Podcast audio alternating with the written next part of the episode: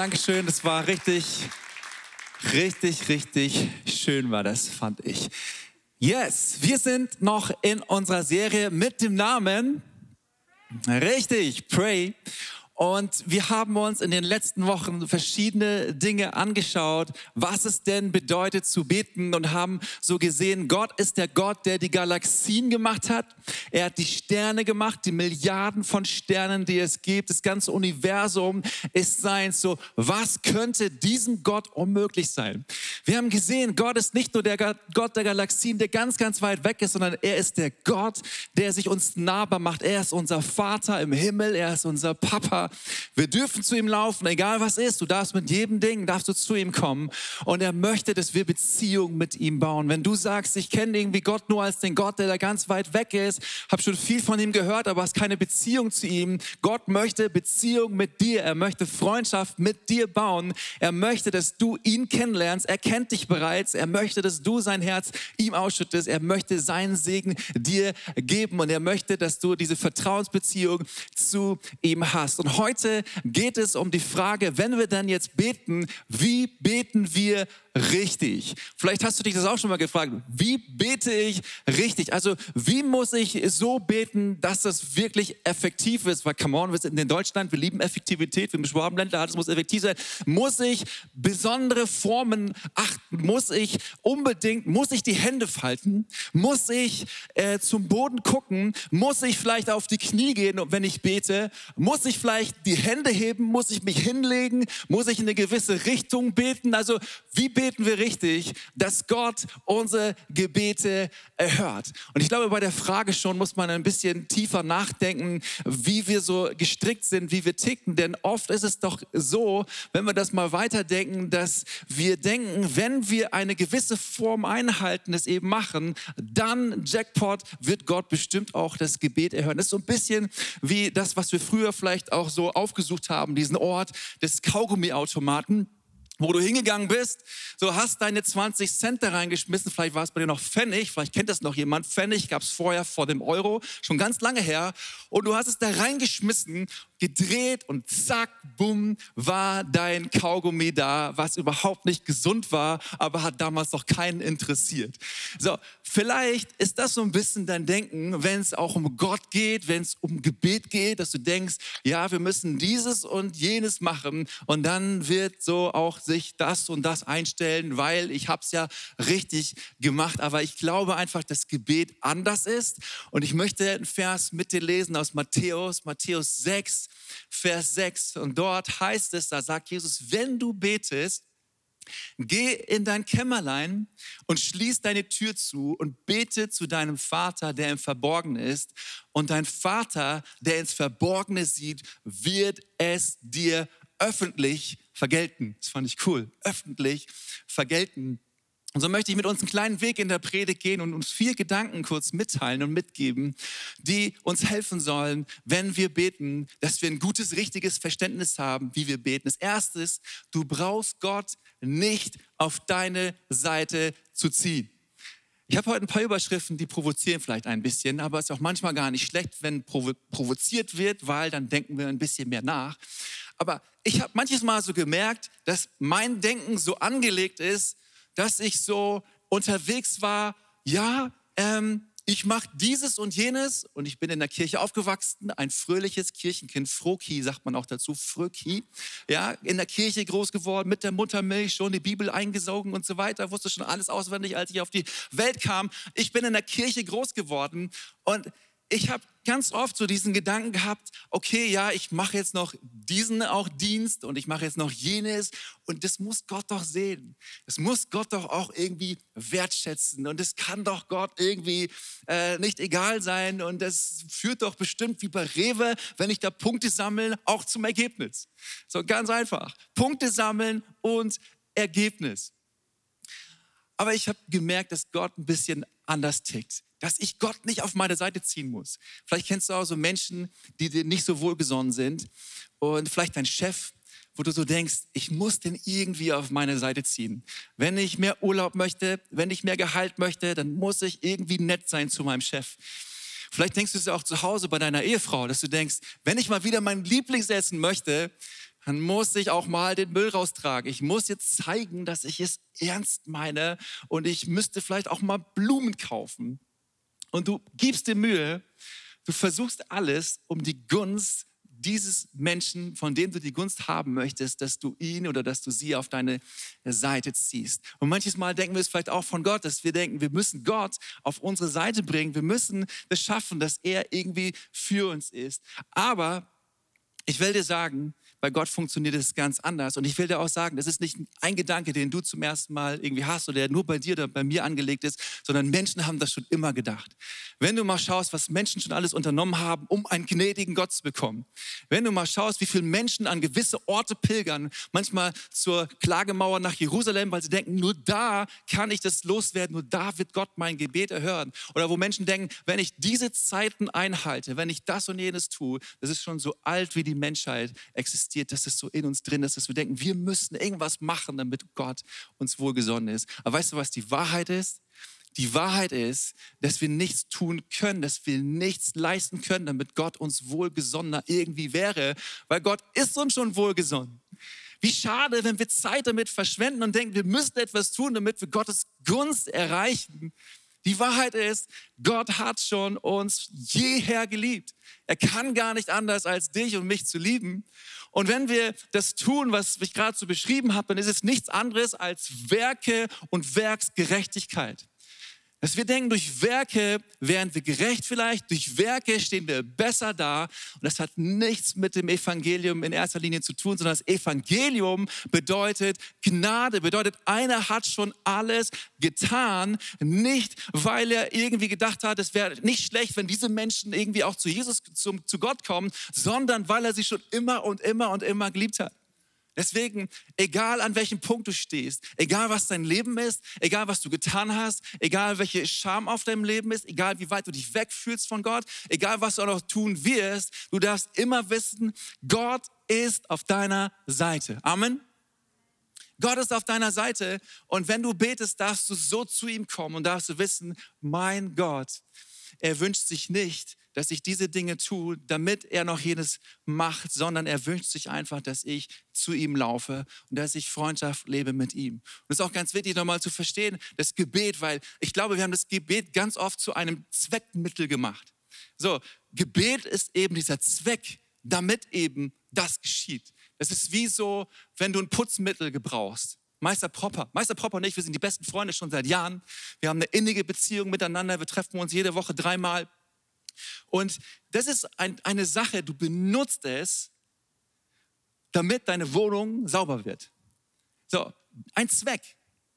Oder wenn du in Urlaub fliegen willst, gibt es hier jemanden, der in Urlaub fliegen will? Also ich darf vielleicht gar nicht fragen in diesen Zeiten, weil das so hart ist gerade für uns, was wir erleben. Aber wenn du im Urlaub fliegen willst, dann hast du eben dein Auto, mit dem du zum Flughafen fährst, ein Zweckmittel, das Flugzeug, mit dem du dann fliegst, ein Zweckmittel dafür, dass du dann im Urlaub kommst. Oder vielleicht, wenn du braun werden willst, gehst du in die Sonne, ein Zweckmittel. Oder gehst ins Solarium oder nimmst Bräunungscreme, Zweckmittel, damit dieser Effekt sich einkehrt.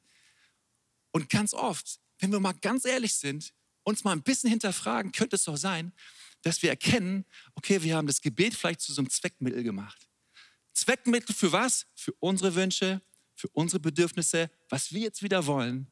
Und wir haben gar nicht verstanden, dass Gott das Gebet gar nicht geschenkt hat, dafür, dass es irgendwie diesen Zweck unserer Wünsche erfüllt, sondern dass Gott Gebet geschaffen hat als eine Möglichkeit, einen Rahmen, wo wir Freundschaft, Beziehung und seine Liebe erfahren können. Deswegen Gebet ist nicht nur etwas, wo wir Gott unsere Wünsche darlegen und Gott soll die Wünsche erfüllen, sondern Gebet ist, wir kommen zu Gott und wir gehen, in, wir gehen in seine Gegenwart. Wir kommen zu dem Gott der Galaxien, der unser Papa ist und wir sagen, hey Gott, hier sind wir. Ich weiß, du bist für mich, du bist da, du bist mein Gott, du bist auf meiner Seite und ich möchte Austausch, ich möchte Gespräch und ich möchte intensive Gemeinschaft mit dir. Zweite ist, vertraue, auch wenn sich nichts bewegt.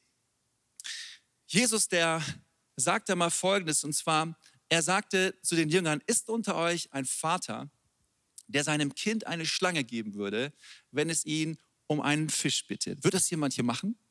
Ich glaube nicht. Oder ein Skorpion, wenn es ihn um ein Ei bittet. Wenn also ihr, die ihr doch böse seid, also böse heißt, dass wir auch Schlechtes im Herzen haben, das nötige Verständnis habt, um euren Kindern gute Dinge zu geben, wie viel mehr wird dann der Vater im Himmel denen den Heiligen Geist geben, die ihn darum bitten. Und hier sehen wir auch nochmal dieses Bild von dem Vater. Der Vater, der seine Kinder hat und der seine Kinder von ganzem Herzen liebt. Und einem Vater und einer Mutter musst du nicht sagen, so, dass, das, dass du auf der Seite des Kindes sein sollst, sondern ein Vater und eine Mutter ist immer auf der Seite des Kindes. Warum? Kannst du dir auch nicht erklären, ne? Manchmal stresst das, manchmal nervt das, manchmal macht es nicht das, was du willst und trotzdem bist du auf der Seite des Kindes. Warum? Weil du der Vater bist. Weil du die Mama bist. Und so auch bei Gott. Wir sind Gottes Kinder, deswegen ist es immer so, dass Gott auf unserer Seite ist. Aber eben, wenn es darum geht, wenn wir beten und Dinge geschehen nicht, so, wie gehen wir damit um? Und jetzt überleg mal, wenn zum Beispiel dein Kind vielleicht sechs, sieben Jahre alt, zu dir kommt und sagt, Papa, Papa, ich habe da gesehen, die PlayStation 5 ist draußen, ich will die haben. Papa, ich habe gesehen, da gibt es diesen neuen Fernseher von dieser, von dieser chinesischen Marke. Ich will ihn auch haben, weil ich brauche den dann zum, zum Spielen. Papa, übrigens, hast, du hast ein E-Bike gekauft, ne? Gerechtigkeit für alle. Ich will auch ein E-Bike haben. So, glaubst du, würdest du muss man sich erstmal fragen, könnte man es überhaupt, wenn man so viel Kohle hätte? Aber würdest du sagen, ja, kein Problem, Jedes, jeder Wunsch, den du hast, erfülle ich dir? Wäre das ein guter Vater, eine gute Mama, die das machen würde? Ja, kein Problem, ich kaufe dir alles, äh, kannst alles haben. Ich glaube nicht, weil es nicht dazu führen würde, dass wir das Wohl, dass du das Wohl des Kindes im Blick hast und das Wohl des Kindes sich gut weiterentwickeln könnte. Du wärst eher ein schlechter schlechter Vater, eine schlechte Mutter, wenn du alles so handhaben würdest. Und manches Mal ist es doch so, und dabei ertappe ich mich, wir beten zu Gott und sagen, Gott, ich bete für diesen Job. Ich bete für diese Wohnung. Und vielleicht kommt das nicht und es geschieht nicht. Und was machst du automatisch als Rückschluss? Du denkst so, okay, ja stimmt, Gott, Gott ist irgendwie nicht für mich. Ja stimmt, ich habe das gemacht, ich habe gesündigt und ja stimmt, das und das und so und so und so und so. Und wir begreifen das vielleicht noch so als Gericht, ja Gott ist jetzt nicht da und Gott wirkt es einfach nicht. Aber könnte es manchmal sein, dass gerade weil Gott uns so liebt, er uns manche Wünsche nicht erfüllt?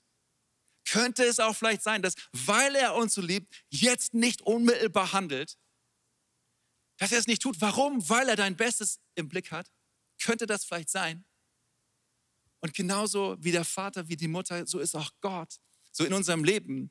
Und ich will uns da mitnehmen, dass wir nicht sagen, ja, wenn, wenn Dinge nicht geschehen, okay, Gott ist schlecht oder ich müsste dieses tun oder ich habe bestimmt Sünde in meinem Leben. Kann auch sein. Aber das ist vielleicht gar nicht der Grund, sondern vielleicht dieses Vertrauen mitzunehmen, zu sagen, okay, wenn diese Dinge jetzt gerade nicht kommen, will ich einfach trotzdem dieses Vertrauen zu Gott haben und weiß doch, er ist doch mein Papa, er weiß, was besser für mich ist. Und ich will da dranbleiben und ich will wirklich mit ihm in Beziehung weiter, weiter leben. So, ich glaube, das, was wir letzte Woche gehört haben, was, was Andi Sommer gesagt hat für unser Leben, dass Gott es am Ende nicht einfach irgendwie so vielleicht, vielleicht wohl machen wird, sondern ich glaube, mit jedem von uns, wenn wir Gott vertrauen und sagen, okay, egal was es ist, und auch wenn ich es nicht erlebe, dass mein Gebet jetzt erhört wird, er wird es wohl machen.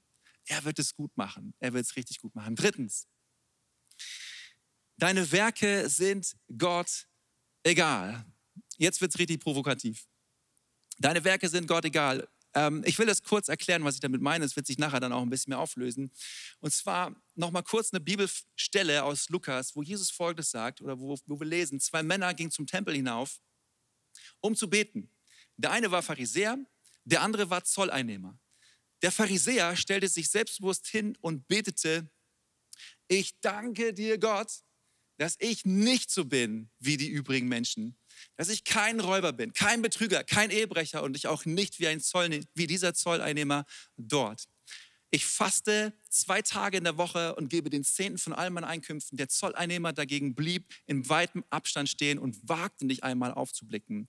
Er schlug sich an die Brust und sagte, Gott, vergib mir sündigen Menschen meine Schuld. Ich sage euch, sagte Jesus dann, der Zolleinnehmer war in Gottes Augen gerechtfertigt, als er nach Hause ging. Als er nach Hause ging. Der Pharisäer jedoch nicht. Denn jeder, der sich selbst erhöht, wird erniedrigt werden. Wer sich aber selbst erniedrigt, wird erhöht werden. Was war das Problem bei diesem Pharisäer? Das Problem war die Art und Weise, wie er gebetet hat. So, by the way, Pharisäer im damaligen äh, Judentum, es war so, dass die Pharisäer am Anfang eine erweckliche Bewegung waren. War, also in Israel, 600 Jahre schon davor, sind verschiedene Völker nach Israel gekommen. Ägypter, Perser, ähm, Griechen, am Ende dann die Römer und sie haben alle ihre Einflüsse mitgebracht. Und da waren dort diese Pharisäer und die haben gesagt, wir wollen nicht, dass diese ganzen verschiedenen Einflüsse unser Land kaputt machen. Wir wollen dem einen Gott treu bleiben. Und es war eine erweckliche Bewegung. Man könnte sagen, wie so eine Church, die am, am Anfang richtig dynamisch ist. Es war die schnellst wachsende Bewegung damals im Judentum. Sie wurden richtig groß, sie wurden richtig einflussreich. Problem war dann, dass sie irgendwann zu dem Punkt kamen zu sagen, es gibt die Torah und daneben gibt es die Gesetze, die wir jetzt noch aufgestellt haben. Und diese beiden Ebenen stehen auf der gleichen Ebene. Das ist gleich. Tradition und eben Schrift, Schrift und Tradition. Und es waren sehr enge Sachen, die sie den Menschen aufgelegt haben. Und dagegen hat sich Jesus gestellt und auch gegen die Hartherzigkeit ihres Herzens, weil sie aufgrund dieser Dinge, die Menschen getan haben, den Glauben festgemacht haben und gesagt haben, wenn du das tust, wirst du sehen, dass Gott eben jenes tut. Werksgerechtigkeit. Deswegen dieser Pharisäer, er hatte so ein Herz und er stellte sich hin und sagte, ich danke dir Gott, dass ich nicht so bin wie die anderen, dass ich kein Räuber bin, dass ich kein Betrüger bin. Er betete es mit einem stolzen Herzen. Und dann lesen wir von diesem Zolleinnehmer, der gesagt hat, der zu Gott kam, der nicht mehr es wagte, sich in seine Nähe zu begeben und der einfach sagte, Gott sei mir Sünder gnädig. Wenn wir beten, dann ist Gott das egal, wenn wir Werke haben und uns mit diesen Werken präsentieren. Sagen, ich bin so toll, Gott, siehst du, wie toll ich bin? Es ist Gott egal, wenn wir diese Dinge, diese Werke aus dieser Haltung tun, sondern er liebt es, wenn Menschen demütig sind. Wie es heißt in Sprüche, dem Hochmütigen widersteht er, dem Demütigen schenkt er Gnade. So dieser Zöllner, er hatte nur Versagen zu bringen, hatte nur Sünde zu bringen aber Gott gefiel es, was er ihm gebracht hat. Und das sagt uns auch, hey, wir müssen nicht schöne Worte machen, nicht unsere Werke zeigen, sondern wir können kommen, wie wir sind. Ehrlich sagen, das ist das Problem und das ist mein Anliegen. Und mit Demut Gott begegnet. Gott widersteht dem Hochmütigen. Demütigen Menschen schenkt er Gnade. Und das vierte, das vierte ist, schöne Worte sind nicht notwendig.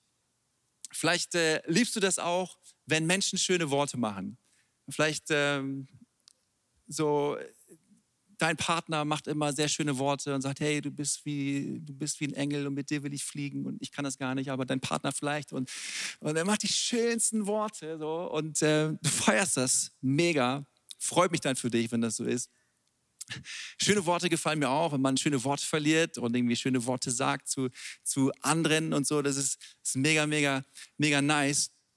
Aber wenn es ums Gebet geht, ist es gar nicht so entscheidend, welche Worte wir wählen und auch, ob wir sie für uns, uns zu Gott richten oder ob wir sie öffentlich äh, auch sagen. Ich habe eine Geschichte die Woche gelesen von, ich nenne sie jetzt mal Justin und Paul, okay? Die waren bei ihrer Oma und äh, Oma ist gläubig und sie waren auch gläubig und abends beten sie so. Und der, der Justin betet dann, geht auf die Knie vor seinem Bett, betet dann so und sagt, Gott, ich danke dir für diesen schönen Tag, danke, dass die Sonne gescheinen hat und danke, dass die Oma so cool ist. Amen. Und dann betet der andere, der Justin, und betet so, Danke, Jesus, dass wir so eine coole Oma haben. Danke dafür, dass es heute Pommes gab. Die waren super fettig und es war mehr Ketchup drauf wie alles, aber Ketchup ist super. Ich danke dir dafür. Und bitte mach, dass ich dieses Fahrrad bekomme, was dort im Schaufenster steht. In diesem Fahrradladen. Und der äh, Justin fragt ihn dann so: Sag mal, Paul, warum hast du denn jetzt noch so laut das mit dem Fahrrad gebetet und so? Gott, Gott ist doch nicht schwerhörig, ne?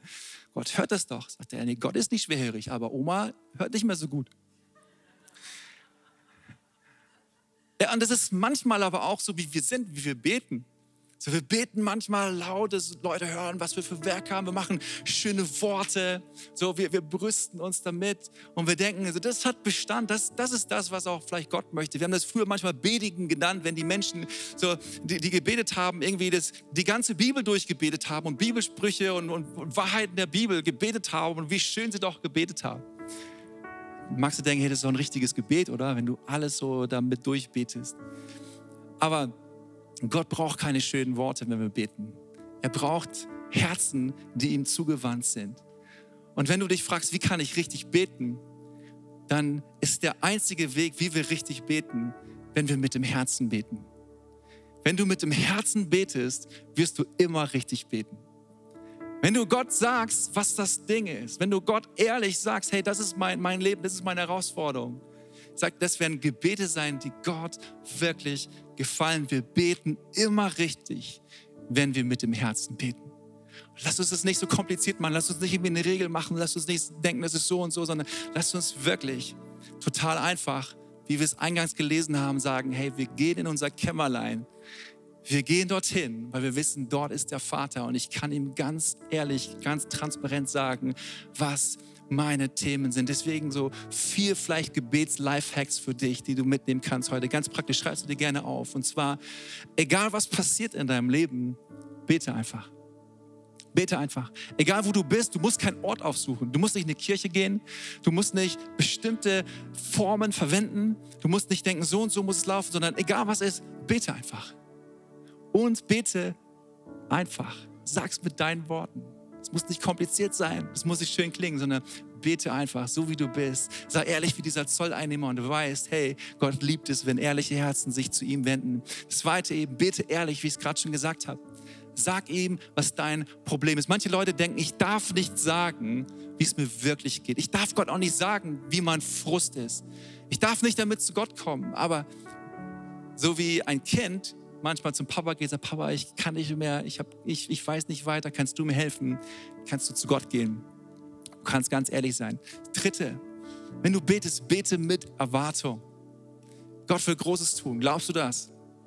Gott ist der Gott der Galaxien und er will immer Großes wirken. Deswegen, wenn du betest, bete nicht mit einem kleinen Glauben, bete nicht, dass Gott wenig tun kann, sondern bete immer das Maximale. Bete schon die Dinge, die du vielleicht in der Zukunft sehen möchtest. Und aber auch wenn die Dinge nicht geschehen, viertens, bete weiter. Bete immer weiter. Bleib da dran. Nicht, dass du irgendwie, dass du verkrampfst, sondern bete weiter in diesem Vertrauen, dass du weißt, nicht alles ist zur richtigen Zeit das Beste für mich. Vielleicht, weil Gott mich so liebt, geschehen diese Dinge gerade nicht. Und zweifel nicht, dass er dich liebt. Zweifel nicht, dass er einen Plan für dich hat. Er will dein Bestes. Er will und er wird, wenn du ihm vertraust, er wird es wohl machen. Er wird es richtig, richtig gut machen. So möchte ich schließen mit einem Vers. Und den möchte ich dir so als Segensvers mitgeben, den wir lesen im Psalm 55, wo es heißt, wirf dein Anliegen auf den Herrn der wird dich versorgen und wird den Gerechten in Ewigkeit nicht wanken lassen. Wirf dein Anliegen auf den Herrn. Er wird dich versorgen. Hast du das gelesen? Nicht vielleicht, wenn er gut drauf ist. Er wird dich versorgen und er wird dich nicht wanken lassen in Ewigkeit. Ist das nicht eine Zusage, die wir haben?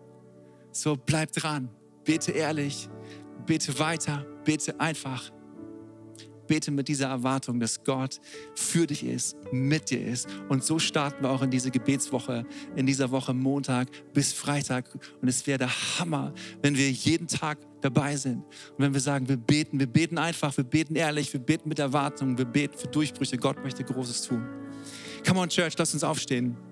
Ich möchte dich einladen, vielleicht deine Augen zu schließen. Vielleicht ist es genau dein Punkt heute, dass da Dinge sind, für die du schon so lange betest und Gott hat es immer noch nicht gewirkt. Ich will dir sagen, in meinem Leben gibt es auch Punkte, für die ich schon Jahre bete und Gott hat es immer noch nicht getan. Manches Mal war ich darüber frustriert, manches Mal war ich enttäuscht, aber immer mehr verstehe ich, Gott hat den Durchblick. Er hat den besten Plan und er führt mich, er leitet mich, er macht mich stark. Er bringt mich an andere Plätze. Und ich weiß, er wird es am Ende wohl machen. Das spreche ich auch dir zu. Er wird es am Ende wohl machen in deinem Leben. Und wenn du heute da bist und sagst, ich bin in so einem Loch, will ich jetzt für dich beten, dass du Gott vertrauen kannst und dass du ehrlich zu Gott kommen kannst, so wie du bist. So Gott, ich danke dir von ganzem Herzen für dein Wort. Ich danke dir von ganzem Herzen, dass du unser Gott bist, dass du unser Vater bist. Danke dafür, dass wir dir nichts vormachen müssen. Danke dafür, dass wir dich nicht auf unsere Seite ziehen müssen. Danke dafür, dass wir wissen dürfen, Herr, du hast das Beste für uns im Sinn. Du hast die besten Dinge für uns in Planung. Gott, und wir beten heute für jeden Einzelnen und ich möchte jeden Einzelnen segnen, der vielleicht am Struggeln ist, der vielleicht gedacht hat, ich muss dieses und jenes leisten, ich muss diese und jene Werke vorzeigen, ich muss diese und jene Worte gebrauchen, ich muss an diesen Ort fahren. Gott, ich bete darum, dass du Menschen befreist von diesen Gedanken und ich bete, dass, dass du mit deinem Licht und mit deiner Wahrheit hineinkommst. Gott, ich möchte beten für Menschen, die sich aufmachen heute und sagen, ich will meine Tür zuschließen zu Hause und ich will dir begegnen und ich danke dir, Jesus, dass du es tun wirst. Ich danke dass dein Friede da ist, ich danke dir, dass deine Gegenwart da ist, ich danke dir, dass deine Hilfe da sein wird und so segne ich jeden Einzelnen dafür, dass wir Menschen sind, die diese Freundschaft mit dir erleben und dass wir mit dir connected sind. In Jesu Namen bete ich das und während alle Augen geschlossen bleiben, möchte ich dir noch eine Frage stellen, weil vielleicht bist du hier und du bist zum ersten Mal in so einem Gottesdienst wie dieser Gottesdienst und du hast schon so viel irgendwie von Gott gehört, aber du hast noch nie diese persönliche Beziehung mit ihm gestartet. Du hast noch nie gesagt, Gott, ich will wirklich, dass du in mein Leben kommst. Vielleicht wusstest du auch gar nicht, dass das geht. Und ich will dich heute einladen, dass das passiert, dass Gott in dein Leben kommt, dass du diesen Frieden erlebst, den so viele Menschen hier im Raum haben, der in meinem Leben ist, dass du erlebst, ich habe eine lebendige Hoffnung, dass du weißt, meine ganze Sünde ist mir vergeben. Ich will dir heute die Möglichkeit geben, Gott in dein Leben einzuladen. Und es geht ganz, ganz simpel eben durch ein Gebet, durch etwas, was wir zu Gott sagen, was du zu Gott sagst. Und dass du ihm sagst, Gott, komm in mein Leben. Und wenn du das möchtest für dich, will ich beten und ich will dir ein Gebet vorbeten. Und du darfst mir gerne einfach nachsprechen. Sprich es mir nach und glaube daran, dass es heute geschieht, dass Gott in dein Leben kommt, dass Veränderung in dein Leben kommt und dass Hoffnung dein Leben erfüllt. Wir wollen das gemeinsam machen. Church, wollen wir das zusammen beten? Come on, wir beten das zusammen. Jesus Christus, danke, dass du mich liebst. Danke, dass du für mich gestorben bist. Ich bete, komm in mein Leben mach du alles neu und schenk du mir Hoffnung. Ich empfange dich jetzt in Jesu Namen. Amen. Amen. Komm und lass uns mal Gott einen richtig, richtig dicken Applaus geben. Er ist gut, come on.